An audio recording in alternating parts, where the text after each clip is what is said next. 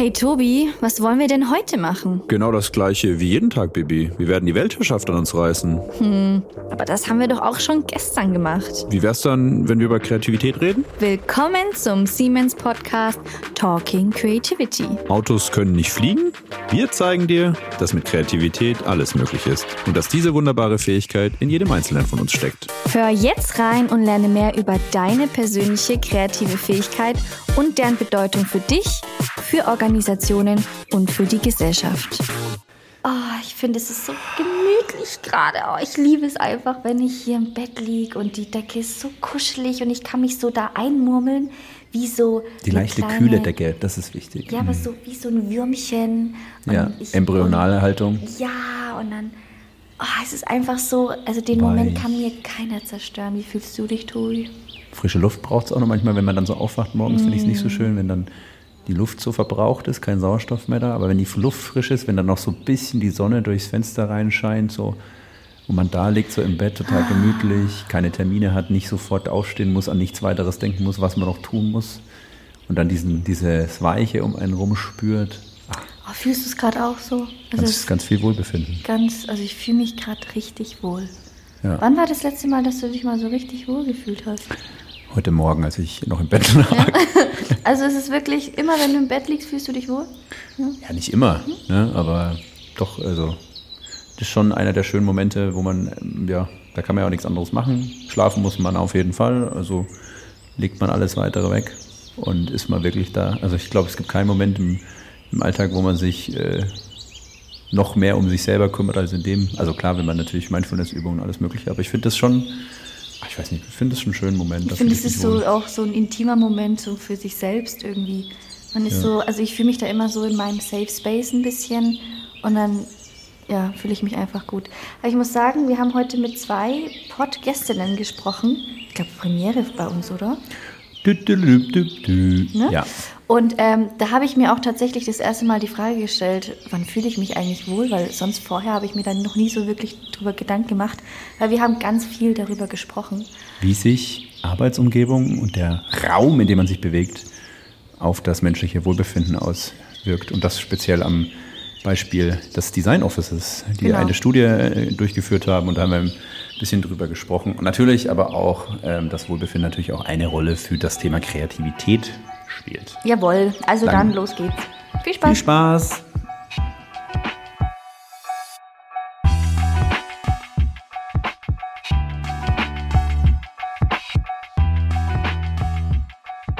Hallo zusammen, hallo liebe Hörerinnen und Hörer. Wir haben heute wieder eine spannende Podcast-Folge für euch mitgebracht und heute mal mit einer etwas anderen Intro unseres, unserer Podcast-In. Und da würde ich mal sagen, wir starten gleich, Tobi, oder? Ich wäre soweit. Also machen wir abwechselnd? Machst wir du alleine? Wir machen abwechselnd und ich würde jetzt einfach mal starten, weil wir löchern jetzt nämlich unseren Gast, unsere Gästin.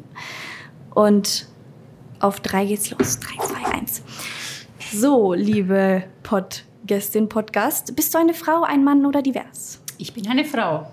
Wie alt fühlst du dich und wie alt bist du wirklich? ich fühle mich ziemlich jung und alt bin ich 59.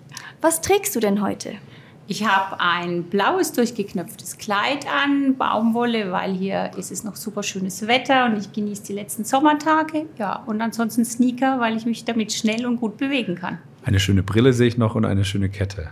Danke. Was weckt deine Begeisterung? vielfältige Menschen, ähm, Offenheit und äh, Abwechslung. Überrasche uns mit einem verrückten, lustigen, besonderen oder erstaunlichen Fakt über dich.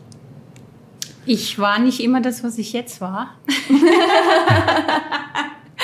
das genügt. Welches Fach war dein Lieblingsfach in der Schule? Kunst. Welche Eigenschaft magst du ganz besonders an dir?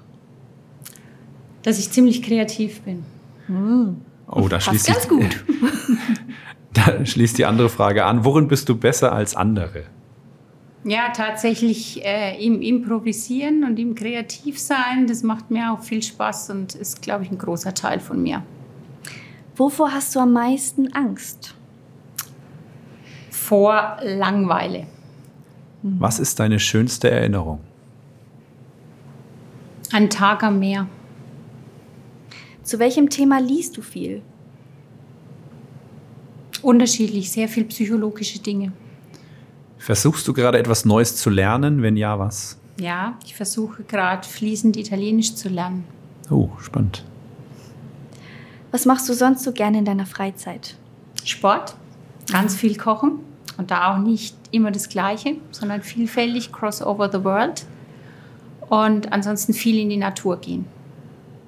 Eine random Frage, bist du öfters hier? Ja. Wie soll dein Leben in fünf Jahren aussehen? Hm, aus dem Tag am Meer wird dann ein Tag am See. Ähm, was machst du beruflich? Welches Unternehmen? Erzähl. Ich bin bei Design Offices und bin da verantwortlich für den Vertrieb. Klingt hm, für mich nicht so, wie ich es fühle.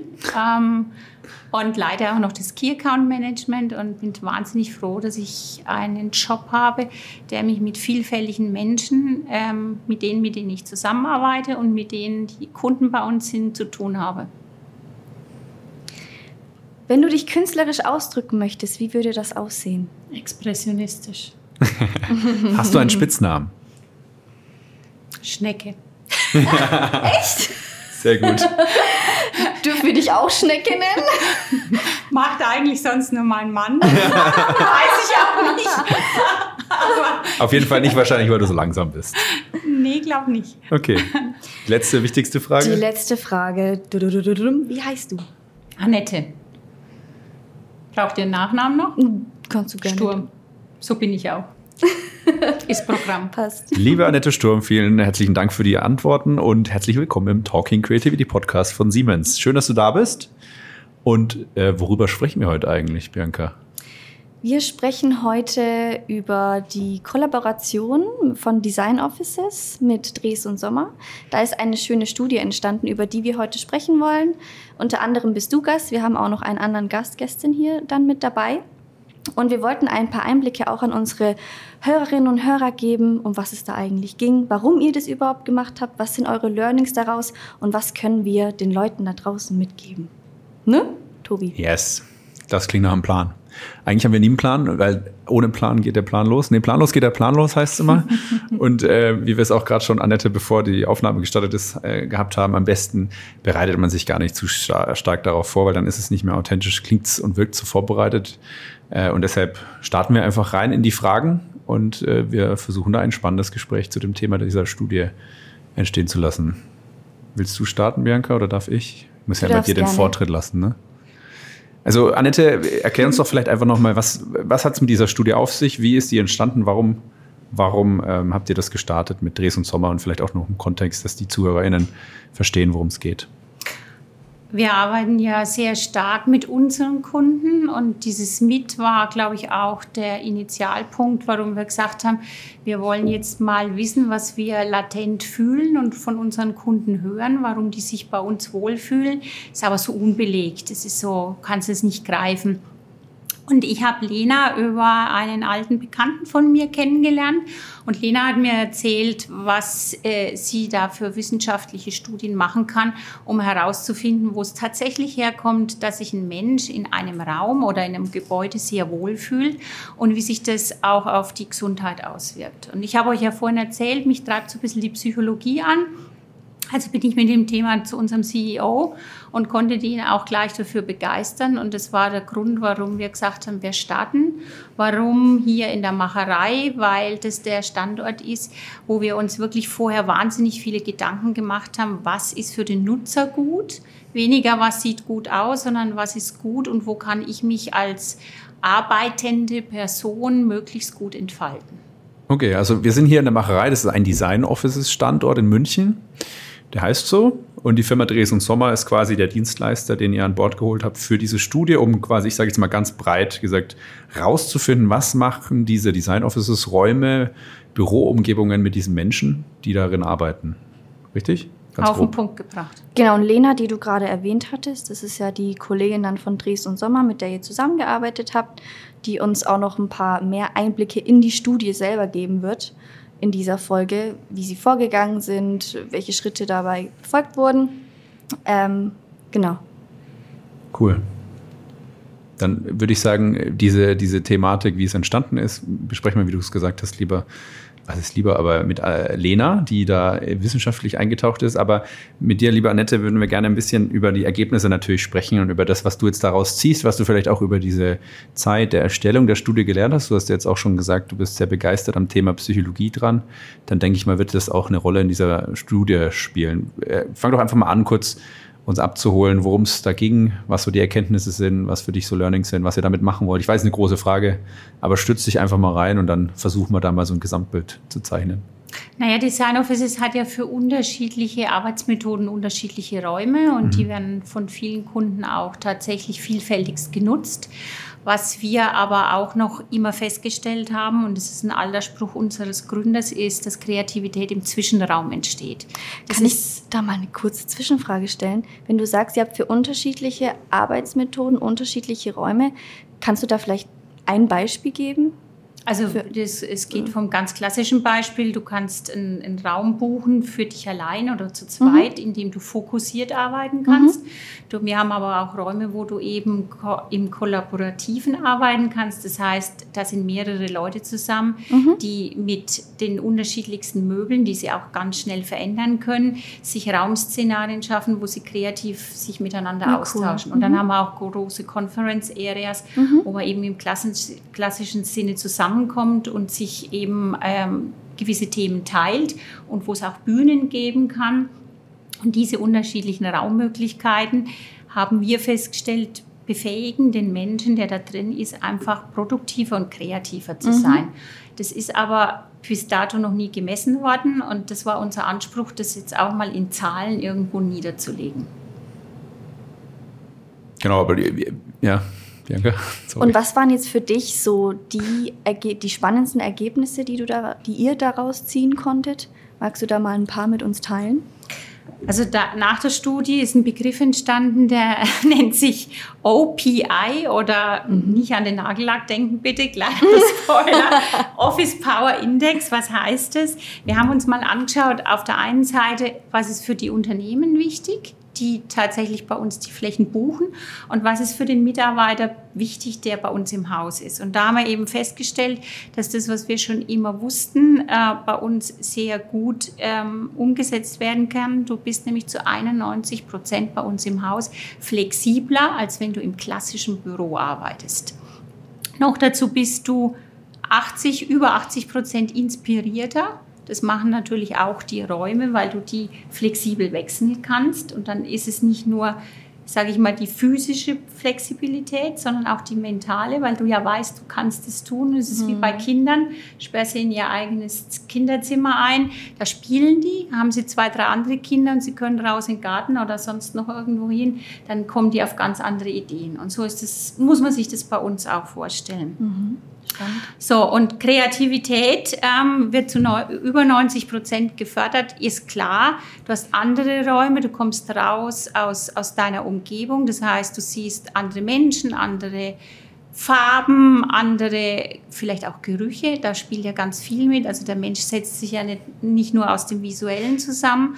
Und das wurde eben auch bestätigt. So. Und die Mitarbeitenden haben eben gesagt, wenn sie abends bei uns rausgehen, haben sie zu 75 Prozent mehr Energie, als wenn sie normalerweise egal wo arbeiten, Headquarter, Homeoffice, auch klar, wenn du andere Menschen triffst, bist du einfach energetisch auch aufgeladener. Und wenn du mhm. deine Idee teilen kannst, hast du gleich ein Umfeld, wo man sich gegenseitig Bälle zuspielt. Das wissen wir, glaube ich, alle selber gut genug. Ähm, allein hast du eine Idee, du mhm. zweifelst wieder an dir, du verwirfst sie wieder. Du hast drei, die mit dir im Raum sind, darüber diskutieren und schon entsteht aus der Energie einfach was Tolles. Ja. So, und dann haben wir eben noch gesagt, neue Impulse kann man viel besser teilen in unseren Räumen und 94 Prozent der Nutzer haben uns das bestätigt.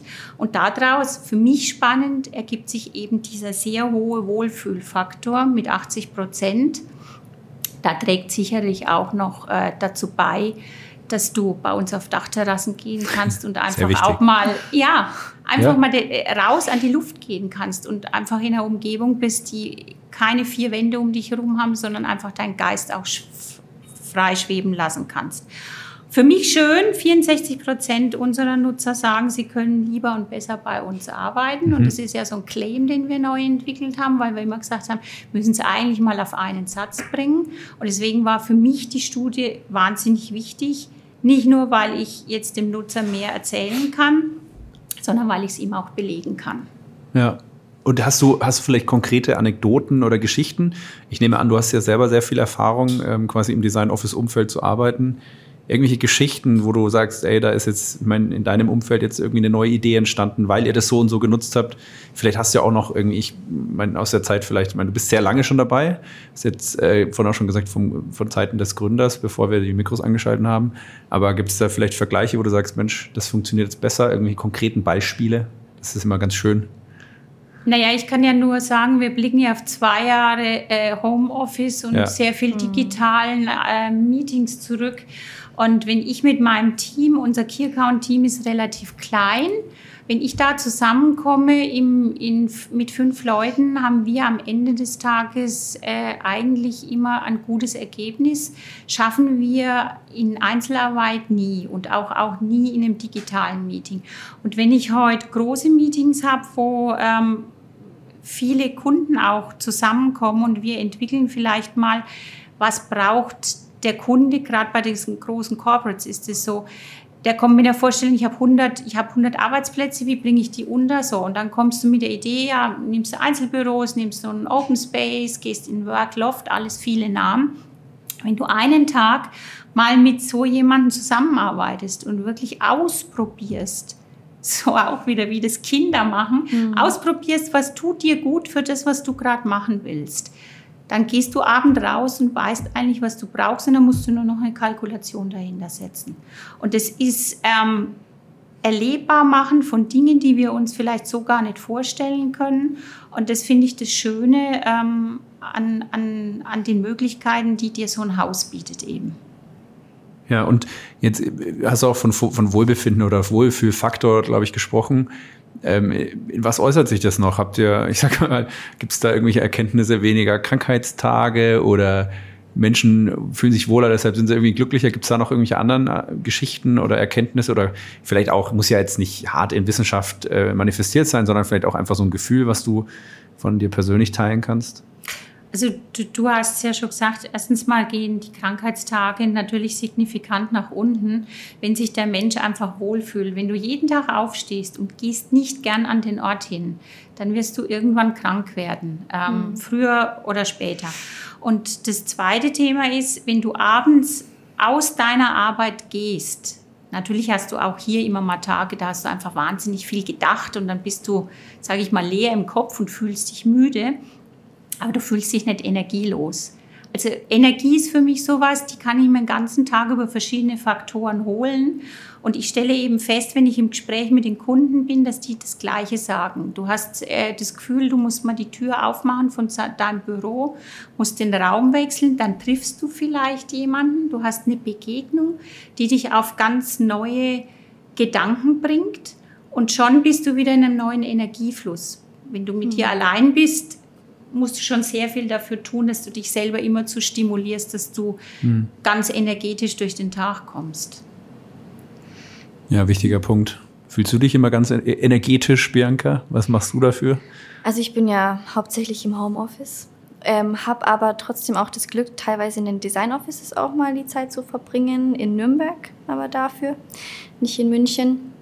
Ähm, da gibt es ja jetzt auch ein neues und ich merke da schon, um ehrlich zu sein, einen Unterschied. Also genau wie du es auch gerade sagtest, allein, dass du dann mehr Begegnungen hast. Bei mir kommt halt noch dazu, ich wohne auch noch alleine mit zwei Katzen. Mhm. Und dann ist halt für mich ähm, mein Arbeitsplatz eben auch in meinem Schlafzimmer gerade. Ähm, deswegen ähm, merke ich schon am Ende des Tages, dass ich eine andere Energie habe, als jetzt, wenn ich dann im Design Office mal verbracht habe. Weil da hast du auch nochmal die unterschiedlichsten Räume, die unterschiedlichsten Eindrücke. Du triffst Menschen, mit denen du dich unterhältst und es gibt dir auch nochmal ein bisschen mehr Energie.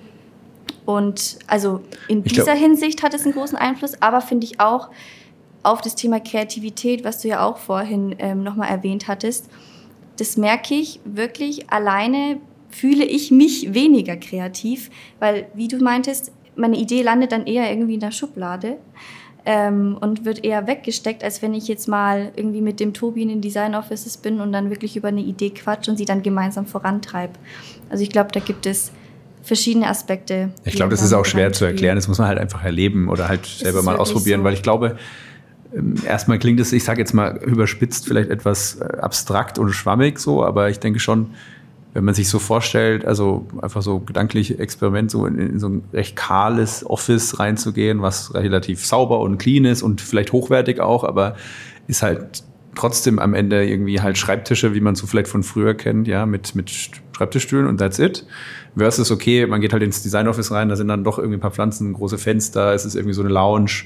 Es hat halt mehr so dieses, ja, Zuhause-Gefühl. So, man kommt eher, oder vielleicht auch manchmal so ein Hotellobby-Style, vielleicht ein bisschen, wo es schon eher darum geht, halt, dass man sich da auch fallen lassen kann und, und ja, ähm, wohlfühlen kann. Nichtsdestotrotz kann und soll natürlich trotzdem auch gearbeitet werden. Aber ich denke, so, ich weiß nicht, was dein Gefühl ist, Annette, jetzt machst du das schon sehr, sehr lange haben wir denn zu lange, zu wenig auf, ich sag mal, das Menschsein geachtet, das Wohlbefinden und diese Themen, wenn wir jetzt doch heute, ich meine, jetzt machen wir ja schon sehr lange Büros äh, und haben schon sehr lange Büros als Firmen, aber jetzt fangen wir an, über Wohlbefinden nachzudenken. Wie, wie siehst du das? Ich denke mir so, haben wir uns dann zu lange irgendwie Menschen als Maschinen in irgendwie so, ich sag jetzt mal so, Brutkästen, diese Cubicles, was man aus den USA kennt, da irgendwie, okay, und dann setzt du dich da rein, da ist dein Schreibtisch, dein, dein Notebook oder Computer und dann arbeitest du ab, danach gehst du wieder heim. Wie, wie siehst du das? Naja, ich, ich, ich denke, das liegt auch ein bisschen an unserer Kultur, weil ich war vor Design Offices viel auf der Welt unterwegs und äh, du hast in asiatischen Ländern überhaupt kein Thema. Wenn du heute sagst, du kannst am Schreibtisch mal Mittag eine halbe Stunde schlafen, das kreidet dir keiner an, weil die davon ausgehen, dass du deine Energiezellen dadurch wieder auflädst. Ähm, und wir haben glaube ich, sukzessive, und das trainieren wir ja zum Teil auch schon unseren Kindern ab, dieses sich ausprobieren, sich mal an einem anderen orientieren, ist ja eher bei uns negativ belegt. Ich stelle zum Beispiel fest, wenn ich irgendwo sitze im Open Space und ich sehe jemand, der vielleicht spontan mit irgendeinem Möbelstück was macht, weil er jetzt sagt, ähm, er stellt sich jetzt den Tisch hoch, weil das für ihn jetzt die bessere Stehposition ist zum Arbeiten, dass mich das eher anregt, mal darüber nachzudenken, zu reflektieren, ist es denn sinnvoll, dass ich jetzt äh, die zweite Stunde genau so vor meinem Schreibtisch sitze und was abarbeite und stelle dann fest, nur allein die Bewegung, und das sagt mir ja in der modernen Zeit auch meine Uhr, beweg dich mal wieder oder atme mal durch, äh, da brauche ich eigentlich keine Uhr, wenn ich an so einem Ort bin, weil ich mache es automatisch, weil ich gucke es mir von den anderen Leuten ab und mache es intuitiv mit, weil Mensch und Herdentier hat man auch schon mal gehört und man beflügelt sich irgendwie gegenseitig. Und hast du mal einen schlechten Tag, dann ist für mich immer der andere im Raum, nochmal jemand, der mich vielleicht auch so mitzieht. Und das schafft eben ein Homeoffice zu Hause nicht, weil da hast du kein Gegenüber und auch niemand, der, ähm, der dir mal einen anderen Blick auf, auf irgendwas gibt. Und hm. manchmal ist der Perspektivwechsel oder die andere Brille halt auch mal wichtig, um vielleicht beim schweren Problem in der Arbeit, ja, einfach ja. mal irgendwie wieder anders zu denken und dann eine Lösung zu finden. Ja, und ich glaube, wir unterschätzen auch das Potenzial, weil wir es gerade von Kreativität haben, genau davon, wie wichtig es halt ist, dass wir uns als Mensch da in dieser Umgebung wohlfühlen, sicher fühlen. Ja, ich sag jetzt mal überspitzt, vielleicht auch zu Hause fühlen, auch wenn es nicht unser Zuhause ist, aber es ist halt unsere Büroumgebung. Ja. Und dafür aber es wichtig ist, dieses Wohlbefinden zu haben, um dann eben, äh, ich habe es eben auch schon gesagt, wir uns halt trauen, äh, eine Idee auch zu äußern, weil es halt etwas sehr Persönliches ist. Das kommt, äh, entsteht in unserem Kopf und dann ja, wir kennen alle die Ängste von, okay, der andere lacht die Idee aus oder findet es nicht gut und die ist sicherlich nicht ausgereift, kann ich die schon aussprechen, weil ist die überhaupt möglich, machbar, I don't know, ich weiß es nicht, ja. Wir wissen eigentlich nicht, ob die Idee gut ist oder nicht, aber im Zweifel äußern wir sie nicht und je höher das Wohlbefinden ist, desto höher ist die Wahrscheinlichkeit, dass wir diese Ideen, wenn sie auch vermeintlich verrückt sind, halt äußern und genau dafür ist das dann auch am Ende über Wohlbefinden eigentlich auch aus meiner Sicht ein Motor für Kreativität. Was mich zum Beispiel auch ähm spannend interessiert hat, war, dass äh, Dres und Sommer ja untersucht hat, diese zufälligen Begegnungen. Mir war das mhm. gar nicht so bewusst, welche Wichtigkeit es auch hat. Und ich habe dann, als dieses Ergebnis von der Studie kam, wie häufig man sich doch zufällig bei uns äh, auf dem Weg oder auf der Terrasse oder wo auch immer trifft, mal beleuchtet, warum der Mensch das mit einem so hohen äh, Pluspunkt verzeichnet. Ich glaube tatsächlich, dass wir in, in, in der Zeit, in der wir leben, ja sehr digital sind, machen ja auch oft Kennenlernen über irgendwelche Apps, über Handys, über mhm. nicht live. Und du hast aber dann ungezwungenermaßen in dem Haus laufen sich Menschen äh, über den Weg. Das kannst du nicht planen, empfindest es aber als Mensch als total positiv. Ähm, und hast da, glaube ich, nochmal einen anderen Begegnungshintergrund, als wenn du das immer digital machst. Und ich glaube, dass das echt dazu beiträgt, auch, dass du dich wohler fühlst. Ja, total und vor allem vielleicht auch, dass es nicht zum Beispiel jetzt, ich meine, wenn man im normalen Büro ist, da läuft man dann auch Leuten entgegen, aber hier finde ich, das Schöne, dass man eben auch aus dieser Bubble rauskommt, aus dem eigenen Unternehmen und auch wirklich auf Menschen treffen kann, die jetzt nicht in dieser Bubble die ganze Zeit schon mitarbeiten, sage ich jetzt mal, sondern mal auch außerhalb des Unternehmens Leute trifft und da mal wirklich komplett neue Perspektiven mit reinbekommt. Ich denke, es ist total wichtig, gerade für Erwachsene, sich mal auf dem Terrain auszuprobieren, das nicht in deinem eigenen Unternehmen ist. Weil du fühlst dich ja im eigenen Unternehmen immer beobachtet. Jetzt, wenn ich jetzt, gut, bei uns ist es der Case, dass wir das immer machen. Aber wenn ich jetzt an ein normales Unternehmen denke und du gehst dann 20 Mal am Tag, wechselst du deinen Ort, dann hätte ich schon latent so das Gefühl, dass meine Kollegen sagen, ist der eigentlich nur auf dem Gang oder die? Ja. Oder was macht die? Weil hier kann ich es ausprobieren, kann messen, ist, was ist gut für mich oder nicht. Aber ich fühle mich weitaus weniger beobachtet. Und ähm, witzigerweise hörst du das auch ganz oft bei den ähm, Mitarbeitenden, dass die eben sagen, ähm, hier ist es halt so ungezwungen. Es macht jeder und mhm. ähm, dann ist es für mich auch ganz normal. Ja. Mhm. Spannend. Blick in die Zukunft. Was heißt das denn jetzt, diese Studie für Design Offices? Wo, wo geht die Reise jetzt hin? Also wir haben ja sehr gute Werte, aber auf denen wollen wir natürlich nicht sitzen bleiben. Für uns ist klar, dass wir Häuser, die noch nicht äh, in dem Maße so aufgebaut sind wie, wie die Macherei, auch in Zukunft so planen werden und die alten Häuser an der Stelle, wo es geht, auch entsprechend so nachrüsten. Wir haben ja ein paar Punkte, die haben mir echt zu denken gegeben und mit Recht sind die auch rausgekommen, weil wir haben zum Beispiel tatsächlich tun wir sehr viel ähm, auch für, für grünen Strom, für alles, für Nachhaltigkeit, aber wir zeigen es nirgendwo. Mhm. Das ist für, für mich ein wichtiges Thema und da arbeiten wir schon dran, das auch sichtbar zu machen, weil ich glaube, das ist ein, ein, ein Zukunftsthema.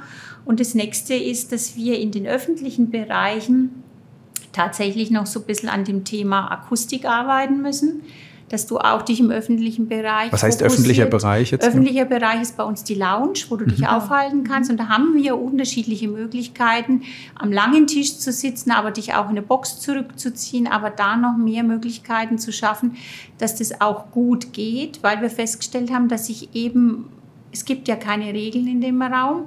Und das, glaube ich, müssen wir auch mal wieder lernen, wenn wir gemeinschaftlich uns einen Raum teilen, dass man automatisch auf die anderen Rücksicht nimmt. Heißt, ich spreche eben dann halt nicht mit Lautsprecher in meinem Computer, sondern ich setze mir in dem Moment halt einen Kopfhörer auf. Und wir waren bis jetzt Fans davon, eben nicht Regeln aufzustellen, weil damit blockst du gleich wieder dieses äh, ungezwungene Miteinander. Aber ich glaube, ähm, das ist noch ein Thema, da müssen wir intern gucken, wie wir das vielleicht noch besser machen können und wo wir vielleicht so Silent Corners oder weiß der Teufel, wie wir die da nennen wollen, mhm. haben, wo, wo die Menschen dann auch wirklich sagen können, da ist Stille. Aber ich glaube, das ist ein großes Streitthema. Ne? Menschen, die irgendwie in ein Meeting gehen und halt Kopfhörer aufsetzen, versus die, die dann das noch laut machen. Also ich kenne das selber in, in, in Bahnen dann, mhm.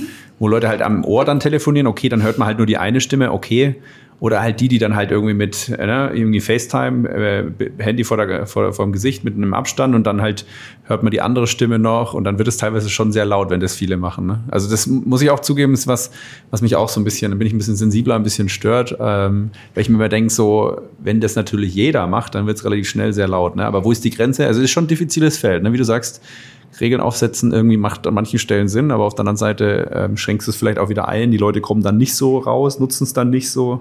Ja, ich finde auch, was da, da teilweise dazu kommt, jetzt aus eigener Erfahrung, wenn ich dann zum Beispiel in den Design Offices bin, in diesem öffentlichen Space und ich habe dann den Termin und dann sitzt auch noch jemand mit dabei, dann habe ich immer das Gefühl, dass ich die Leute dann irgendwie nerve oder störe, weil ich auch selber zu laut rede. Vielleicht auch gar nicht die Person, die da gerade ähm, bei mir dran ist, sondern dass man sich selber dann so ein bisschen unwohl fühlt. Also war auch so ein Erlebnis, was ich auf jeden Fall mitgeben kann. Aber deswegen macht es umso mehr Sinn, in die Richtung zu gehen, ja. Spannend. Cool, das heißt, die Reise ist nicht zu Ende. Genau. Es wird weiter gewerkelt. Das Design Office bleibt nicht stehen. Ähm, man fragt sich weiterhin, wie man eben den Menschen am Ende, und das fand ich jetzt eigentlich eine schöne Quintessenz, dass es nicht darum geht, ich sage jetzt mal überspitzt, wie kann ich aus dem Menschen die beste Arbeitsleistung rauspressen, sondern eher so, wie kann ich den Menschen ähm, enablen, dass er sich wohlfühlt und dass er eigentlich von selbst ähm, gute Arbeit machen will und dadurch äh, am Ende was, was Sinnvolles, Gutes bei rauskommt. Und diese Reise ist noch nicht zu Ende, da gibt es sicherlich noch viele Ideen und Möglichkeiten, wie man das weiterentwickeln kann. Wollen wir noch eine kleine kreative Challenge machen? Unbedingt. Oder? Ich wollte es jetzt nicht abwürgen. Nee. Ja, hoffe ich doch. Ja, dann. So zum Abschluss? Ja. Die Bibi will immer challengen. Immer. Challenge immer die. Gäste ärgern. Map, map, map, map, map. Challenge time. Genau. Und zwar, wir haben auch für dich eine kleine kreative Challenge zum Schluss noch vorbereitet, wo du dich ein bisschen kreativ austoben kannst. Das machen wir eigentlich mit jedem Podcast, um so ein bisschen auch die Kreativität zu testen, aber no pressure. Und wir haben uns da was Lustiges für dich überlegt. Und zwar ähm, kriegst du drei Gegenstände und darfst mit den drei Gegenständen eine Lösung für ein Problem finden. Okay. Äh, Du darfst aber völlig frei kreativ werden. Ready? Also, du hast einen Hammer, eine Zahnbürste und eine Triangel.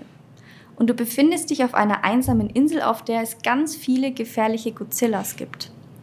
Wie rettest du dich oder wie, wie schützt du dich? Hammer, Zahnbürste und Triangel. Genau. Also ich würde eine nur, nur eine Triangel. Mhm, genau. Ich würde, wie viele Godzilla sind auf der Insel? 50. 50. Also ich würde mir den, den Anführer schnappen von den Godzillas, würde dem eine Triangel in die Hand geben und würde dann versuchen, mit meiner Zahnbürste die Triangel zu ähm, betätigen. Und wenn ihm das gefällt, dann brauche ich den Hammer gar nicht. Wenn er, wenn es ihm nicht gefällt, dann ist er erstmal abgelenkt und ich kann ihm auf den Kopf hauen. Und wenn es ihm gefällt, dann verschwindet er wieder? Oder dann verschwinden alle Godzillas wieder? Oder? Ich würde mal Dann werden sie vermuten, deine Freunde. Ich würde mal vermuten, er wird mein Freund, aber will mehr davon haben. Dann würde ich ihm vielleicht die Bauanleitung geben aus irgendwelchen Überresten, die, weiß nicht, ob ich angespült worden bin oder sonst was, die dann eine Triangel geben und eine Zahnbürste kann man auf jeder Insel leicht basteln. Ja. Treibgut gibt es da genug und irgendwelche Borsten würde ich einfach vorne ein Stöckchen ansägen. Ja, So, cool. kreative Lösung würde ich sagen. Sehr gut. Vielen Schnell Dank. und kreativ rausgehauen. Sehr cool.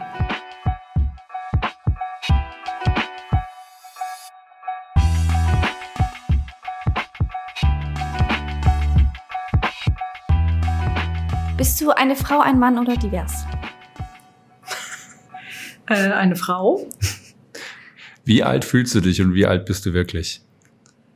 Ich fühle mich, äh, ja, ich würde sagen 38 und ich bin auch 38 und ich bin froh drum. Was trägst du denn heute? Äh, meine Wohlfühlkleidung. Willst du mehr wissen? Wenn du es teilen magst. Ich sehe Ohrringe. Sehe ich ein, Ohrringe. eine Smartwatch, ohne Werbung machen zu wollen. Einen wunderbaren Ring, sehe ich Und da. eine schöne Farbe hat dein Pullover. Ja. Ja, ne? Hm. Schick, oder? Schönes Wir, wir beschreiben in Zukunft unsere Gäste immer. Was weckt deine Begeisterung? Freiheit. Überrasche uns mit einem verrückte, verrückten, lustigen, besonderen oder erstaunlichen Fact über dich. Ich war früher mal eine Punkerin. Ui. Welches Fach war dein Lieblingsfach in der Schule? Äh, Deutsch. Welche Eigenschaft magst du ganz besonders an dir? Überzeugungskraft. Meine Überzeugungskraft, ja. Worin bist du besser als andere? Tito, gut mit Menschen und die Überzeugungskraft, ja. Wovor hast du am meisten Angst? Hm, Das ist eine gute Frage. Also es gibt zwei Möglichkeiten. Das eine ist vor Spinnen und das andere ist, dass mir irgendwann mal meine Kinder vorhalten, dass ich etwas nicht gut in meiner Erziehung gemacht hätte. Ui, ich glaube, das ist die Angst vieler Mütter. Und Väter? Und Väter Was ist deine schönste Erinnerung? Oh, meine schönste Erinnerung äh, ist in, findet in Neuseeland statt, auf dem Meer beim Segeln. Ach, schön. Zu welchem Thema liest du viel? Boah, das ist eine gute Frage. Ich höre meistens Podcasts mittlerweile mit drei Kindern. Vorher habe ich auch sehr viel gelesen und da waren es tatsächlich Krimis. Mhm. Versuchst du gerade etwas Neues zu lernen? Und wenn ja, was? Ja, ich versuche gerade Neues zu lernen in Themen äh, Immobilienwirtschaft. Hm, spannend. Was machst du gerne in deiner Freizeit? Garten, Permakultur, Gärtnern mit den Händen. Grüner in die Erde. Daumen. Ja. Jawohl. Jetzt sind wir ja gerade so ineinander äh, gelaufen am Gang und dann frage ich dich so, bist du öfters hier? Machst du das? Hast du mich das gefragt? Ähm, Frag dich jetzt. Tatsächlich war ich schon ab und an hier, ja. Wie soll dein Leben in fünf Jahren aussehen? Vor allem lustig, viel Spaß, viel Freude, viel Freiheit, viel Kreativität, ähm, ja, und viel Natur. Äh, und was machst du beruflich so? Das ist auch eine gute Frage. Mir hat letztens jemand gesagt, ich wäre Überlebenskünstlerin. Das habe ich aber nicht so richtig verstanden. ähm, eigentlich bin ich, ähm, bin ich sehr improvisationsfreudig und ich bin Unternehmerin. Mhm. Wenn du dich künstlerisch ausdrücken müsstest, wie würde das aussehen? Ich glaube, ich würde einmal ausflippen, kreischen und ähm, ein Bild voller Neonfarben in allen möglichen Bunttönen, wie man so schön sagt, in bunt Cool. klecksen. Und hast du einen Spitznamen? Mein Name ist so kurz, Lena, das, äh, das hat noch nie einer geschafft, das in irgendeinen Spitznamen zu packen. Leni. Aber Ich, ich kann dir sagen, meine Mutter, die hat mir früher mal gesagt, ähm, du bist die Lena-Maus. Und mit vier Jahren bin ich durchs Dorf gegangen. Ich bin in so einem Dorf groß geworden, mit 130 Einwohner. Und dann wurde ich gefragt, ja, wer bist du denn? Und dann habe ich gesagt, ich bin die Lena-Maus. Ach Gott. Sehr schön. Aber das ist nicht mein Spitzname, bitte. ja, wir hatten eine Schnecke und jetzt haben wir eine Maus. Also spannend. Ja, jetzt kommen wir zur letzten Frage, die du eigentlich schon beantwortet hast, so fast. Aber vielleicht kannst du uns noch deinen vollständigen Namen verraten. Das ist böse, diese Frage. Na, ich weiß nicht. Du musst nicht alle zehn Vornamen Nee, verraten. sind nur drei, aber ich bin eigentlich auch ein bisschen stolz drauf. Nur den dritten, den hätte man auch lassen können. Aber mein vollständiger Name heißt Lena Margarete Kerstin Reis. Sehr schön. Schön. Liebe Lena, herzlich willkommen bei unserem Podcast Talking Creativity. Schön, dass du dabei bist. Danke euch. Dum, dum, dum, dum, dum. Jetzt kommt so eine coole Musik. Ja, jetzt bringt jemand Essen rein gerade. Ihr seht es jetzt alle nicht, natürlich, weil ihr uns noch hört. Drinks gibt's jetzt. Ähm, da bereitet an der Bar schon jemand einen Gin Tonic vor für später. Oder? Genau. Okay. Also ich freue mich schon. Also ich, ich freue mich. Ich hoffe, ihr habt jetzt auch, liebe Hörerinnen und Hörer, ein schönes Bild unserer Maus und unserer Schnecke. Ähm, und äh, Lena, wir freuen uns auch jetzt mit dir zu sprechen über die schöne Studie, die ihr zusammen gemacht habt. Ähm, wir sind gespannt, welche Einblicke du uns geben kannst. Du bist ja bei Dres und Sommer. Vielleicht kannst du noch mal zu Beginn ganz kurz beschreiben, was genau du bei Dres und Sommer machst Mhm. und ähm, wie es dann eben auch zu der Studie gemeinsam mit den Design Mhm. Offices kam. Also, äh, was anders ist als sonst, möglicherweise, wenn man einen von Dres und Sommer hier sitzen hat, habe ich nichts mit der Projektsteuerung zu tun, sondern habe die Aufgabe, ein neues Geschäftsfeld aufzubauen, was eigentlich meine Leidenschaft und meine, meine Passion einfach ist. Ja, meine, meine Liebe zu Menschen, das ganz gut auch widerspiegelt. Ich äh, habe in meiner Promotion ähm, darüber geforscht, welche Raumparameter Einfluss auf das Wohlbefinden des Menschen nehmen. Und daraus hat sich eine messbare Methodik entwickelt, wie wir Wohlbefinden in, in Bezug zu Räumen messen können.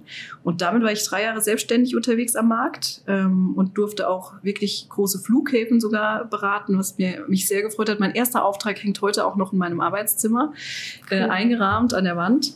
Und äh, seit letzten Jahres im Oktober bin ich Teil der Treso-Familie und darf diesen neuen Aspekt ähm, integrieren und eben aber auch rausschreien, wie man so schön sagt. Ne? Und ähm, ähm, Treso und Design Offices kamen im Endeffekt äh, zusammen über auch einen gemeinsamen Kontakt, äh, der uns verbindet. Und auch in dem Fall Design Office mit Annette Sturm besonders offen war, was das Thema Wellbeing und Wohlbefinden und Gesundheit des Menschen betrifft. Und da haben wir schnell gemerkt, dass wir eigentlich auf einer Wellen, äh, Wellenlänge unterwegs sind und haben uns gemeinsam äh, das zur Aufgabe gemacht, dass wir das gerne wirklich auch untersuchen möchten an diesem Beispiel der Macherei hier in München. Mhm. Super spannend. Jetzt ist Wellbeing natürlich in aller Munde, Wohlbefinden auch auf jeden Fall wichtig. Ähm, jetzt würde ich ja mal behaupten, ich weiß ja manchmal nicht mal selbst von mir, ob ich mich jetzt gerade wohlfühle oder nicht. Ähm, wie kann man das denn dann messen? Ja, wann hast du dich denn eigentlich das letzte Mal wohlgefühlt? Heute Morgen, als ich im Bett lag, aber dann musste ich aufstehen. Woran lag das, dass du dich da wohlfühlst? Ne? Also was ist eigentlich dein Lieblingsplatz? Mein Bett. Das Bett? Ja. Dann wird es, glaube ich, wäre es wichtig, dass du dich mal fragst, ähm, woran liegt es, dass du in deinem Bett dich ganz besonders wohlfühlst? Ist es das Material? Ist es das, äh, der, der Raum, die Proportion an sich? Ist es die Farbe?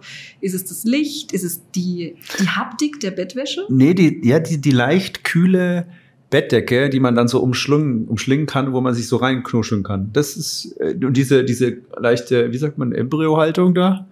Nennt man das so? Ja. ja. Das ist schon, das ist schon so ein Moment, wenn es dann auch weich ist und man die Augen schließen kann und irgendwie so vielleicht noch ein bisschen Musik oder so. Das ist schon, da ist schon Wohlbefinden recht hoch. Und das sind die Themen, die sich dann widerspiegeln in diesen, ähm, ich sage jetzt mal, das Wellbeing Scoring, was ich ja entwickle oder entwickelt habe, ist das einer dieser Parameter, dass man zum Beispiel sagt, dieses Thema Gemütlichkeit. Mhm. Wie kann ich das eigentlich in Parameter ähm, runterbrechen. Also wir haben ja gesagt, 16 Kategorien gibt's ne, in Sachen Wellbeing und 70 Parameter in Sachen Office. Und wie können wir die einzeln zueinander, ähm, also übereinander lagern oder zueinander bringen? Und zum Beispiel die Kühle der Bettdecke hat etwas damit zu tun, was du auf deiner Haut fühlst. Und dann äh, würde man so einen Parameter eben in das Wohnen mit einbeziehen. Also wie wohl fühlst du dich in deinem Wohnort? Dann wäre ein Parameter, dass ich eine gewisse Haptik spüre auf meiner Haut, die mich in meinen Werten oder in meinen Erinnerungen, Erinnerungen möglicherweise auch einen Ort bringt, der mir besonders gemütlich erscheint. Ähm, oder wenn du sagst, dass du äh, sagst, ach ja, da kann ich so richtig reinkuscheln. Ja, ist auch ein Art, ein Ort der Privatheit, wo du den Rückzug hast, wo dir keiner reinquakt. Ja, das hast du so ganz für dich alleine. Und diese Privatheit braucht's auch zum Beispiel in Arbeitsräumen, aber auch bei dir natürlich zu Hause. Da hast du den ganz stark ausgeprägt, diesen Parameter. Und wenn wir sagen, wir messen das, dann haben wir gesagt, äh, oder was meinen wir damit?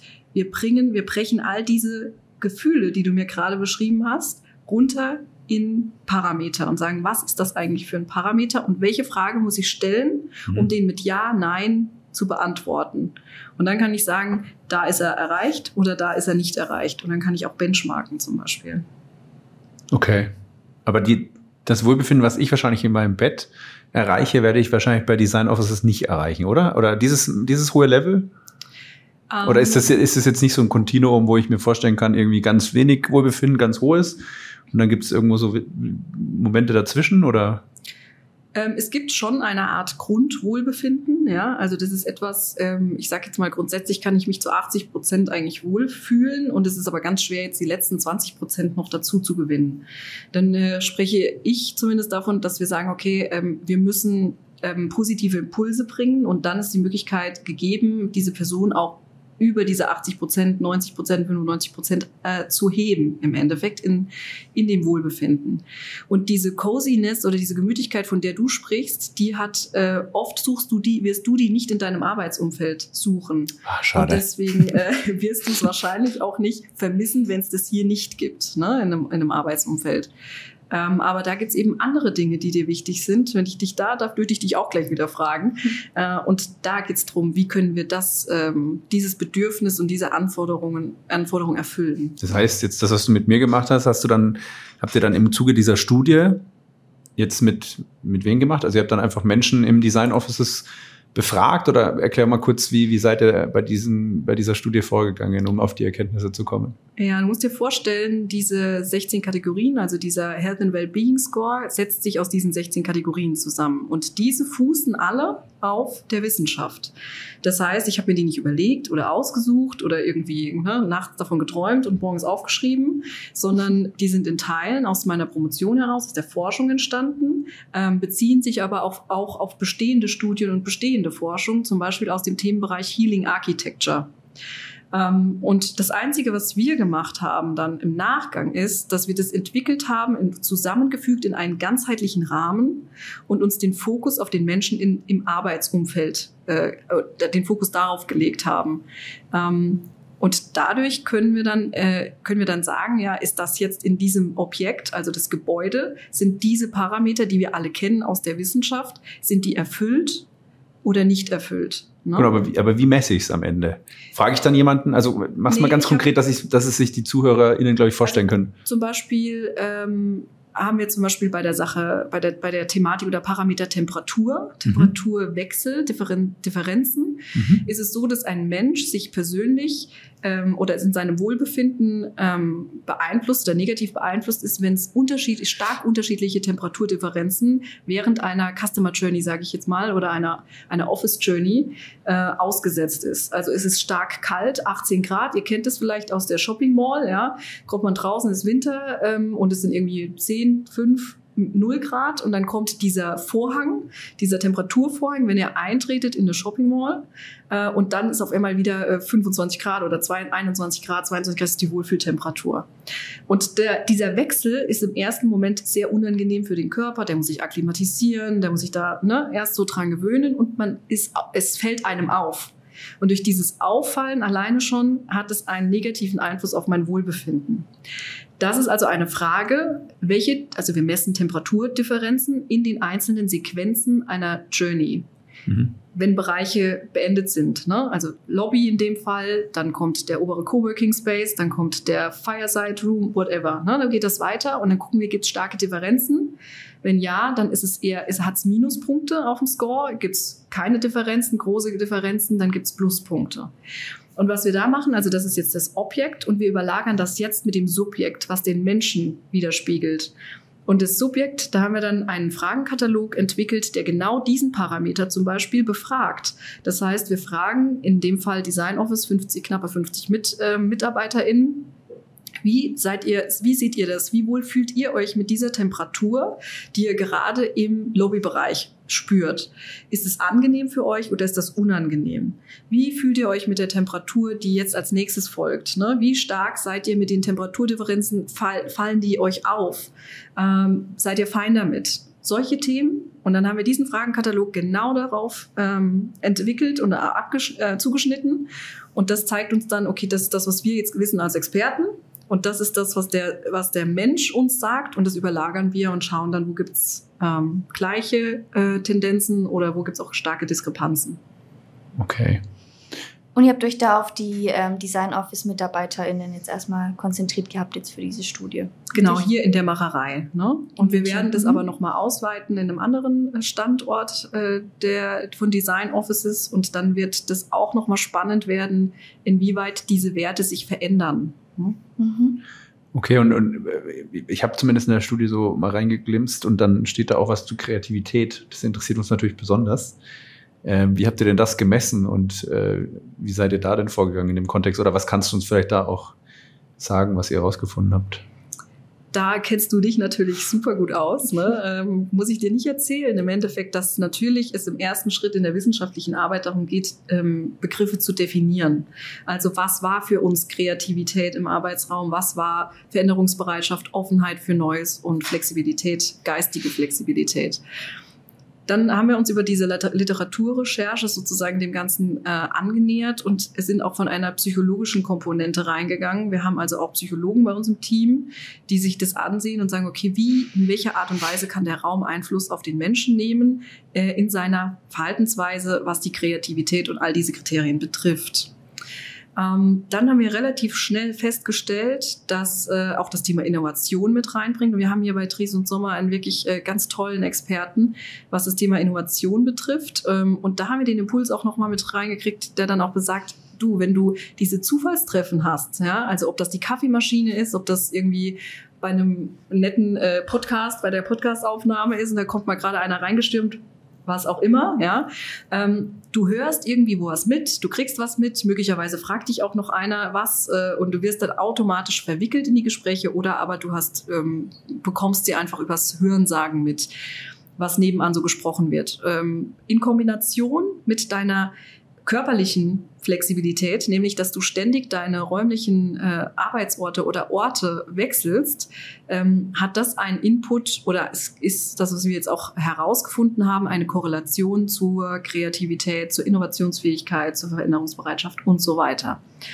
Ähm, das hängt also ganz stark äh, damit zusammen. Und ich weiß zum Beispiel, das ist ein kleiner Exkurs, es gab mal einen Podcast mit Google, den ich mal gehört habe. Und hat er gesagt, äh, irgendein ganz hohes Tier, frag mich nicht, äh, hat er gesagt, jeden Morgen nimmt er einen anderen Weg zur Arbeit, um sich geistig flexibel zu halten.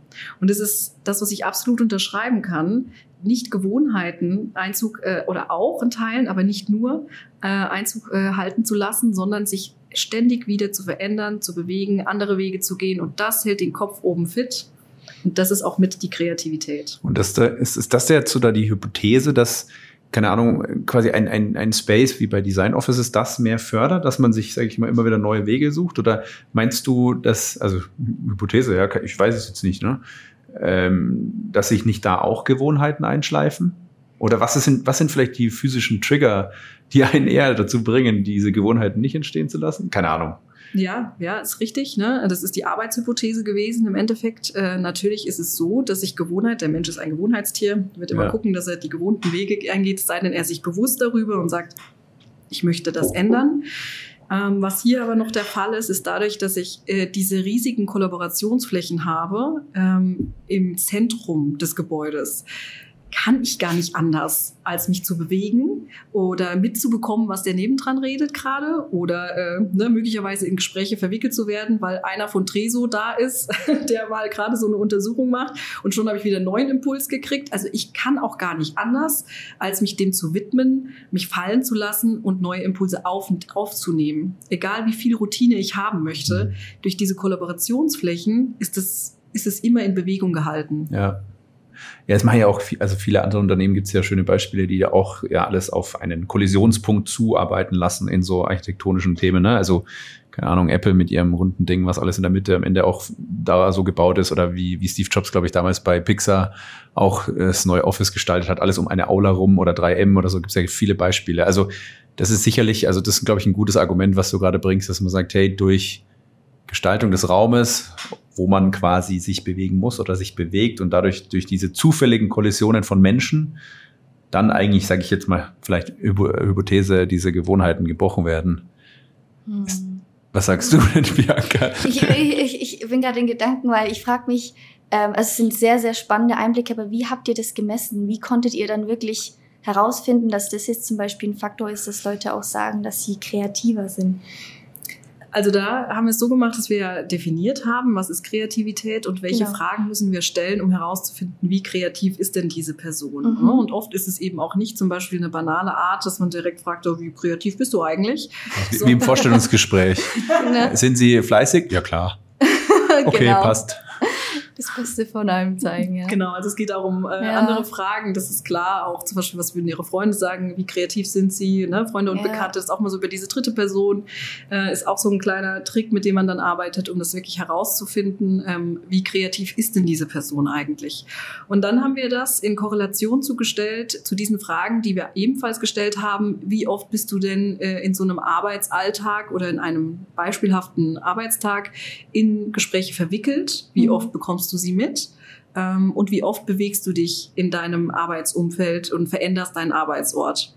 Und diese Fragen, also diesen Kreativitätspart sozusagen in Vergleich zu stellen zu diesen drei Fragen, ne? also mhm. diesen drei Parts, hat uns gezeigt, dass diejenigen, die oft und manchmal ähm, angegeben haben, dass sie das machen, äh, in Gespräche verwickelt sind und so weiter, dass die auch tatsächlich in diesen Kreativitätsbereichen einen höheren Score erreicht haben, mhm. ne, eine höhere Punktzahl. Mhm. Ähm, und daraus lassen sich jetzt erstmalig so für mich jetzt auch tatsächlich klare Trends ablesen, ne? dass mhm. derjenige, der wirklich oft da ähm, involviert ist, dann auch in seiner Eigenwahrnehmung sehr viel kreativer ist, äh, inspir als inspirativer, also inspir inspiriert wird. Ja? Solche Themen, ja. Okay, spannend. Über welchen Zeitraum hinweg habt ihr das dann durchgeführt? Das ist auch eine gute Frage. Das äh, funktioniert immer in etwa in 14 Tagen, ja, wird Okay. das abgehandelt. Ähm, und äh, wir schauen natürlich, wie viele Personen nehmen teil, wie viele haben, haben schon teilgenommen. Ne? Mhm. Und ähm, daraus äh, resultiert dann tatsächlich, wie lange sowas dauert. Okay. Und war das dann, weil du meintest, eine Art Fragebogen, war das dann ein schriftlicher Fragebogen oder habt ihr auch mit den Leuten gesprochen und konntest, konntet da noch Impulse mitnehmen? Wir haben So verschiedenste, ja, wir haben echt verschiedenste wissenschaftliche Okay. Methoden angewendet. Das eine ist die empirische Erhebung, das ist das, was du meinst mit der Befragung. Mhm. Die haben wir natürlich online äh, ausgeführt. Also wir haben nicht mehr da gestanden mit einem Fragebogen und Mhm. dann äh, Kreuzchen gemacht, sondern wirklich online. Und da durfte die Person dann auch für sich ne, in seinem eigenen äh, privaten Rahmen das auch entscheiden. Und dann ist auch oft sehr viel mehr Wahrheit und, und Ehrlichkeit dabei. Ähm, und das andere Thema ist, dass wir Beobachtungen durchgeführt haben. Mhm. Also wir haben die Menschen wirklich beobachtet. Wie gestresst sind sie? Welchen Eindruck machen sie? Ähm, kratzen sie sich oft am Kopf oder äh, äh, wurscheln sie an ihren Haaren rum? Wofür ja? ist das ein Zeichen? Haben Kopfkratzen? Flö? Vielleicht mal wieder duschen, Haare waschen. ähm, vielleicht wäre das noch eine Quintessenz fürs Design Office. Äh, wussten Duschen? die Menschen wahrscheinlich schon, dass sie beobachtet wurden? Nein, das wussten Ach so, die nicht. Ach so. Nee. Ist das ethisch ja, vertretbar? darf man das? Ja, deswegen äh, frage ich. Weil dann verhält man sich ja doch nochmal wahrscheinlich anders, wenn man es weiß. Absolut, das wird es natürlich Ja. verfälschen. Wir machen Ja. das ja auch an einem Flughafen und äh, auch da dürfte ein Passagier nicht wissen, wenn wir ihn beobachten. Also Ja. das nächste Mal, wenn ihr auf Reisen seid, denkt dran, es könnte immer ein Dreh so aus dem Team Health and Wellbeing in der Nähe sein, der euch einmal beobachtet. Ich frage mich immer, warum stachen mich die Leute so an? Weil du einen Popel auf der Nase hast. Ich dachte, ich hätte mich so gut versteckt, dass du mich gar nicht mitkriegst.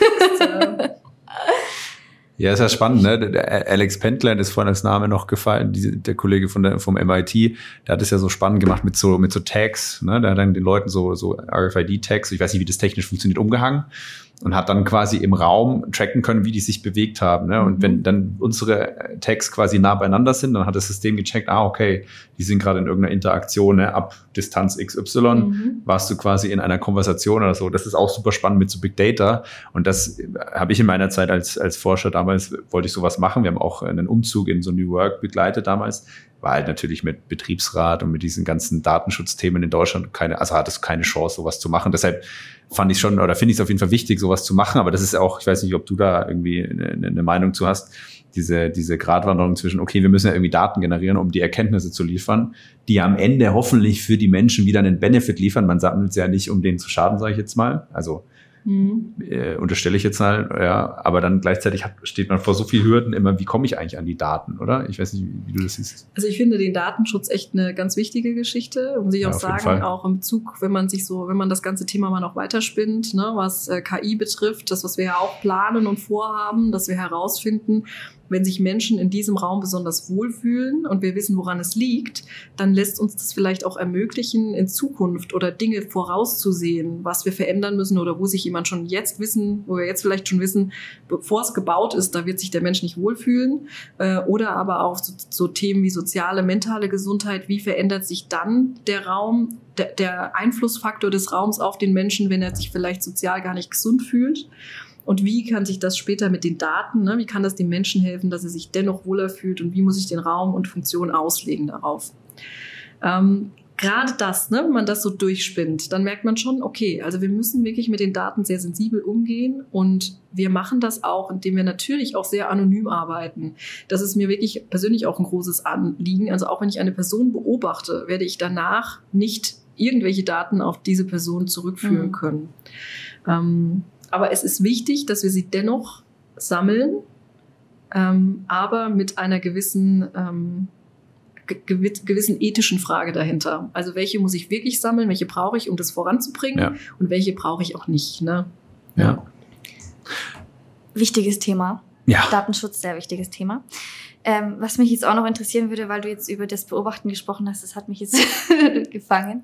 Nee, ist dir irgendwie, kannst du vielleicht irgendwie aus dem Nähkästchen auch plaudern, was euch da ganz besonders aufgefallen ist, was ihr beobachten konntet? Irgendwie vielleicht ein, ein Learning aus dieser Hinsicht? Also wir haben ja nicht nur Menschen beobachtet, sondern wir haben auch danach kurz Interviews geführt. Also mhm. wir haben gefragt, du hast da irgendwie das Verhalten äh, gezeigt, woran lag das? Ähm, was hast du verändert äh, oder war, was hast du gerade gefühlt in diesen Momenten? Und hast, du, hast du ein ganz konkretes Beispiel zufällig im Kopf? Ich weiß, manchmal merkt man sich das nicht, aber das sind immer, das sind immer so konkrete Anekdoten, so konkret wie möglich sind immer das Spannendste für unsere ZuhörerInnen. Konkret. Schweizer konkret, ja, also ich kann natürlich auch nur berichten, äh, weil das Thema natürlich, also zum Beispiel hatten wir eine Situation auf einer Dachterrasse. Oh ja, jetzt wird ähm, spannend. Achtung, ja. zuhören. Immer die Dachterrasse. Dachterrasse, mein spannend. Lieblingsort. Entschuldigung. Wo sogar ein, ein Onboarding-Gespräch stattgefunden hat. Ne? Mhm. Also ich ähm, als Person oder eben auch das Team ähm, hat es im Endeffekt mitbekommen, dass da ein Onboarding-Gespräch ähm, äh, stattfindet. Man hat keine Details gehört, aber was wir gesehen haben ähm, bei den Beobachtungen ist, dass diese Personen recht gelassen sa da saßen. Mhm. Äh, und es war also diese, diesen Stressmoment, den man kennt sonst, ne, mit der Peer-to-Peer. -Peer. Also man ist jetzt dann einfach auch, man sitzt dich gegenüber und dann möglicherweise in so einem strikten Umfeld, alles ist so zack, zack, mhm. straight, ja, äh, und das kann schon zu Stress führen und dann auch noch so ein interessantes äh, Thema Onboarding oder eben auch möglicherweise Mitarbeitergespräche, das in einer das in einer Atmosphäre äh, zu, äh, zu in das, also so eine Art des Gesprächs in eine der Funktion in eine Atmosphäre zu bringen, die eigentlich völlige Gelassenheit mhm. und hey, wir chillen jetzt hier mal eine Runde und leg mhm. dich doch zurück. Das hat was mit den Menschen gemacht. Mhm. Diese Person hat keine Nervositätsanzeichen gezeigt. Ja, die war nicht äh, gestresst und hat sich am Kopf gekratzt oder ständig gewippt ja, oder angefangen zu schwitzen mhm. sondern die war sehr gelassen. Und mhm. das war ein interessanter Aspekt, der uns da aufgefallen ist. Und im Nachgang auch zu fragen, hey, was ist denn so das, was du sagst, das findest du gerade richtig gut, mhm. als du da gesessen hast. Und dann noch sowas zu hören wie, ja, also hier ist echt richtig Wohlfühlatmosphäre, ich find's total cool hier, ja, ich äh, find's viel cooler als Homeoffice zum Beispiel. Oder einer hat gesagt, ich fühle mich hier wie zu Hause, wobei ich kein Verfechter davon bin, man soll sich im Arbeitsort nicht unbedingt wie zu Hause fühlen. Äh, aber das zeigt ganz gut diesen Wohlfühlfaktor. Ja? Mhm. Der hat da Spaß dran.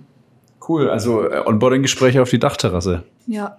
Fände ich gar nicht schlecht. Sieht man mal, was macht dann doch die Umgebung halt mit uns Menschen. Ne? Mhm. Und ich glaube, das ist auch eine der wichtigsten Erkenntnisse aus der Studie generell, dass wir uns halt mehr damit beschäftigen sollten, und da trägst, trägst du ja einen essentiellen Beitrag dazu bei jetzt, ähm, dass wir uns fragen, wie kann denn jetzt Raum, Umgebung, also das, in dem wir uns halt als Menschen be bewegen, du hast es vorhin das Objekt genannt, ja, wie wirkt sich das auf das Subjekt, also auf uns Menschen aus, auf unsere Gefühle, auf unsere Wahrnehmung, auf unser Verhalten am Ende, ja, und ich glaube, also ich bin immer wieder schockiert, wenn man sich zurückschaut, also zurückschaut wie, wie, wie wenig und wie lange man sich eben zu wenig damit beschäftigt hat. Ich glaube, ich habe mich auch mal mit dieser Wissenschaft ein bisschen beschäftigt. Da gab es lange Zeit dann halt so die Basic-Forschung, so wie wirkt sie, ich sag jetzt mal Luftqualität und Lautstärke und sowas. Mhm. Und dann ging es so Richtung Ergonomie sitzen. Ich sitze gerade total falsch eigentlich da, ne? Aber halt für Rücken, so das. Und jetzt fängt man an, das mehr und mehr ganzheitlich zu sehen und zu sagen, was heißt denn das jetzt auch für Wohlbefinden? Ne? Und das ist, glaube ich, echt wichtig, dass wir anfangen, in die, diese Richtung zu denken und äh, vor allen Dingen in diese Richtung weiterhin Forschung zu machen, die Fragen zu stellen und dann halt auch Arbeitsumgebungen in die Richtung zu gestalten. Und ich finde es schön, dass ihr da so, ein, so einen Schritt in diese Richtung gemacht habt. Ähm, und vor allen Dingen, glaube ich, Design Office ist da auch ein großer Vorreiter ist in die Richtung. Da möchte ich auch nochmal dazu sagen, ne? also das, was du jetzt alles aufgezählt hast, das sind mit Basics, ne? Luft, Licht, Akustik, das sind Basic-Themen, was aber zum Wohlbefinden beiträgt und das ist wirklich im, glaube ich, generell in der Gesellschaft noch nicht so richtig angekommen oder auch in der Wirtschaft, in der Immobilienwirtschaft. Zum Beispiel Bewegung im Raum, ja, dass man sich, dass man das anspornt, dass sich jemand bewegt und lieber die Treppe nimmt als mhm. den Aufzug. Warum sind Treppenkerne immer im letzten Eck in einem Gebäude, äh, im dunklen Loch, ja, ähm, wo sie eh keiner findet und sie keiner nutzen möchte? Warum sind sie nicht äh, exponiert äh, ganz mittendrin bunt, ja, ähm, interessant zu nutzen. Ich krieg noch mit links und rechts, was die anderen machen, hab was ja, da zu gucken. Ja. Da gibt's diese schönen Videos, wo dann wie so ähm, äh, Klaviertasten am Boden sind und du kannst dann, du spielst dann einen Song, wenn du die Treppen so hoch oder runter läufst. Habt ihr das mal gesehen? Ja, ich glaube, irgend so ein YouTube-Video. So nennt man das Gamification im Endeffekt, also Erlebnisse schaffen im Raum. Und all das äh, bringt ja nicht nur was äh, Punkte auf unser Gesundheitskonto, eben aber auch zum Beispiel dadurch, dass wir weniger Aufzüge nutzen, auch was auch für die Energiekosten und die Nachhaltigkeit. Dann werden aus 400.000 Aufzugs, äh, Aufzugsfahrten im Jahr eben äh, 300.000, ja, 350.000, wenn eben schon mal die ersten drei Geschosse über so einen qualitativen Raum erschlossen sind. Ja. Und da zählen noch viele andere Dinge wie Sicherheitsgefühl mit rein, Privatheit, Gemeinschaft, Vielfalt, Familienfreundlichkeit, also wirklich wahnsinnig viele Dinge, die nicht gesehen werden. Und was ich hier sagen möchte, ist, was mir ein großes Anliegen ist, dass wir eine Rehumanisierung der Gebäude schaffen, dass wir wieder zurück zum Menschen gehen. Wir haben wahnsinnig viele Bestandsgebäude. Die Bestandsgebäude, Bestandsgebäude müssen umgeplant, saniert werden, modernisiert werden. Die müssen aber den Fokus Mensch haben wieder. Nicht nur Funktion, Mensch. Und das ist echt so ein Credo, was ich echt auch jedem mitgeben möchte. Rehumanisierung denkt wieder an den Menschen bei allem, was ihr tut. Ja, schönes Schlusswort. Aber eine wir haben tolle noch. Message ja. zum Schluss. Wir haben aber noch eine Challenge. Haben wir noch eine Challenge? Challenge Time. Nöp, nöp. Map, map, map, map. Challenge Time. Jawohl, Freust wir du, haben noch eine freust du dich, Challenge. Lena? Die Challenge haben wir auch mit der lieben Annette gemacht. Du kriegst jetzt bekommst- zwei Zahnstocher, eine Tasse und eine Flasche und dann darfst du für uns eine Arbeitsumgebung bauen, die Wohlbefinden perfekt fördert. Ja, das habe ich nicht jetzt ernst genommen. Schade. Fürs Ja, Ernste ist die Bianca nicht. zuständig. Wäre doch auch eine Idee. Ja, aber das, ich ja, glaube. mach das mal. Also, ähm, ist ja ganz cool, wenn wir dieselbe Challenge machen ähm, wie mit So. Annette, weil dann sehen wir mal, wie ähnlich kreativ ihr seid. Mhm. Ähm, und zwar, also, es ist grundsätzlich so, dass wir mit jedem Podcast eine kleine Challenge machen. Wir wollen dich ein bisschen kreativ herausfordern, aber auch hier no pressure. Ähm, du kannst dir einfach ähm, eine coole Lösung überlegen. Also ich gebe dir jetzt drei Dinge, drei Gegenstände Mhm. und du musst mit diesen drei Gegenständen eine Lösung zu einem Problem finden. Okay? Ja. Du hast einen Hammer, eine Zahnbürste und eine Triangel. Mhm. Und du bist auf einer einsamen Insel Klar. mit ganz vielen Godzillas. Hm. Godzillas? Was ist Godzilla? Godzilla ist was ganz Gefährliches. Und ähm, du musst jetzt einen Weg rausfinden. Also wie rettest du dich oder wie schützt du dich davor? Wie kommst du da irgendwie lebendig raus? Entschuldigung, ich habe am Anfang an Gorillas gedacht, die das, die Lebensmittel liefern. Entschuldigung. Schleichwerbung. Ja, Was Entschuldigung. wollen denn die Godzillas mit mir machen? Bist du sicher, dass die äh, nicht wollen, dass ich von alleine gehe? Die greifen dich an. Biancas Godzillas Sagen sind ganz wir mal, gefährlich. Die sind wirklich sehr, sehr gefährlich. Die wollen dir nichts Gutes tun. Ja. Also ich glaube, ich würde versuchen, dem Godzilla die Zähne zu putzen mit der Zahnbürste, weil wenn ich das jetzt mal vergleiche mit meinen Kindern, du denen ich abends die Zähne versuche zu putzen, Das ist schon zu die gucken, dass sie so schnell wie es geht äh, Land gewinnen, wie man so schön sagt. Ähm, und ich glaube, es wird dem Godzilla ähnlich gehen. Und ähm, ja, was neue, mach ganz ich neue? Kriegstechnik. Wir putzen Ja. den Gegner die Zähne. Das ist so unangenehm, die hauen von selbst ab. Gibt, gibt scheinbar wichtigere Dinge zu tun im Kindesalter. Ist ja auch schön, ne? Von Ja. den Kindern lernen wir ja auch Sachen Kreativität und Freiheit ganz ja, viel. total, ja. Ähm, und was mache ich mit dem Hammer und der Triangel? Ablenken. Ablenken? Boah, keine Ahnung. Keine Ahnung. Im besten Falle hast du sie schon verscheucht mit der Zahnbürste, gell? Äh, ja, So, ja. das ist, äh, Lena braucht nur ein, ein Equipment-Ding. Die anderen beiden Sachen brauchst du gar nicht. Hammer, ha, Ja. Hammer und Drehangel baust du dir noch ein Boot, mit dem du dann nach Ich Hause fährst. Sagen, weil dann bin ich ja immer noch auf der Eben, Insel. Ne? das ist ja langweilig. nie weg. Ja. Eben, und die einzigen, äh, ein einzige Gesellschaft Musik hast du oder so. Musik für Self-Entertainment oder so. Vielleicht versuche ich jemanden anzu, äh, wie sagt man denn, so, kommt, kommt zu mir, ich mache Ja. wunderschöne Musik und äh, hau ihm dann eins mit dem Hammer. Nein, nein, das denken wir nicht zu Ende. Ne? Wir glauben einfach an das Gute im Menschen, dass mich Genau. irgendjemand abholt. Genau. Ja, schön. wunderbar. Schön, äh, beide kreative Geschichten. Aber da bin ich ja mal gespannt auf die andere Ge Geschichte. Ja, War auch stay spannend. tuned. Okay, cool. Vielen Dank, Lena. Vielen Dank, dass du da warst. Vielen Dank für die Zeit. Danke Ähm, gerne. wir verfolgen das weiter mit Design Offices, wo es dahin geht. Mhm. Und ein Hoch auf äh, Arbeitsumgebungen, die den Mensch als Ganzes betrachten und nicht nur als Mensch im Arbeitskraft. Mittelpunkt. So, Dankeschön. Tschüssi. Lena. Tschüss, ciao, ciao. Hallo zusammen und während die Bibi und der Tobi mit der lieben Lena und der lieben Annette gesprochen haben, bin ich hier in München mal ein bisschen durch das Design Office geflitzt und habe die Leute befragt, die hier arbeiten. Ich habe einfach mal gefragt, wie wichtig eigentlich die Arbeitsumgebung für die Kreativität ist und wie oft Coworking Spaces von diesen Leuten benutzt werden. Ja, ich wünsche euch viel Spaß beim Anhören. Vielleicht inspiriert es euch dazu, ja auch mal einen Coworking Space zu benutzen. Und jetzt kommen die Antworten. Ein flexibler Arbeitsort für meinen Beruf ist enorm wichtig. Ähm, ich komme aus der Werbeszene, kreative Ecke und äh, habe natürlich super gerne den Austausch mit äh, Kollegen und Kunden und Partnern und dadurch äh, ganz wichtig, das ähm, kreative Arbeiten nicht nur zu leben, sondern auch zu erleben. Nutzt du öfters Coworking Spaces und wenn ja, hast du das Gefühl, diese beeinflussen auch deine Kreativität? Ähm, ja, ich glaube, es beeinflusst schon die Kreativität in dem Sinne, weil man die Möglichkeit hat. Also ich mag es immer, wenn ich mich während der Arbeit bewegen kann, rumlaufen kann und auch ein bisschen was sehe und nicht fest an irgendeinen Schreibtisch gefesselt bin. Ich mache meine Meetings auch sehr gerne im Innenhof und gucke die Bäumchen und die Blümchen da an oder gehe einfach mal um den Block mit den Leuten und unterhalte mich da und dann ist man einfach mit dem Kopf ähm, ganz anders dabei und lockerer unterwegs, als wie gesagt, wenn man an irgendeinem Schreibtisch oder in irgendeinem Büro sitzt, wo im schlimmsten Fall noch die Rollen unten sind. Coworking Spaces nutze ich hin und wieder tatsächlich. Ähm, macht äh, unheimlich viel Spaß, andere Leute zu treffen, sich auszutauschen, das Netzwerk zu nutzen. Und ähm, wenn man irgendwo beruflich, geschäftlich in der Stadt unterwegs ist, hat Design Offices den ein oder anderen Standard, Standort, den man nutzen kann. Und äh, natürlich da die Coworking-Fläche zum Arbeiten zu nutzen, ist äh, deutlich schöner als am Bahnhof auf der Bank zu sitzen und äh, da zu arbeiten. Ähm, die Kreativität kommt äh, natürlich raus äh, im, mit den ganzen Produkten und äh, Materialien und Möbeln und so weiter. Macht das natürlich auch viel mehr Spaß und kurbelt die Kreativität an. Wie beeinflusst die Arbeitsumgebung deine Kreativität? Und würdest du sagen, die Arbeitsumgebung kann auch bei kreativen Blockaden helfen? Also gute Räume haben äh, für mich sehr, sehr viel mit Kreativität zu tun.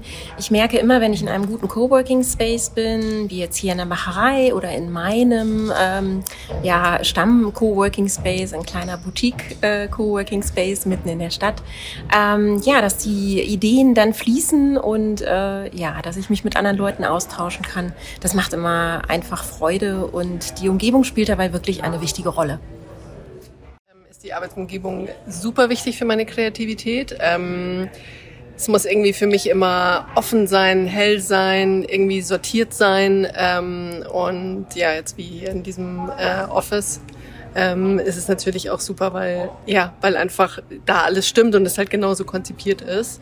Ähm, genau, also Pflanzen helfen mir total beim Arbeiten, ähm, dass es hell ist, dass es offen ist und genau. Und das kann dann definitiv auch Blockaden lösen.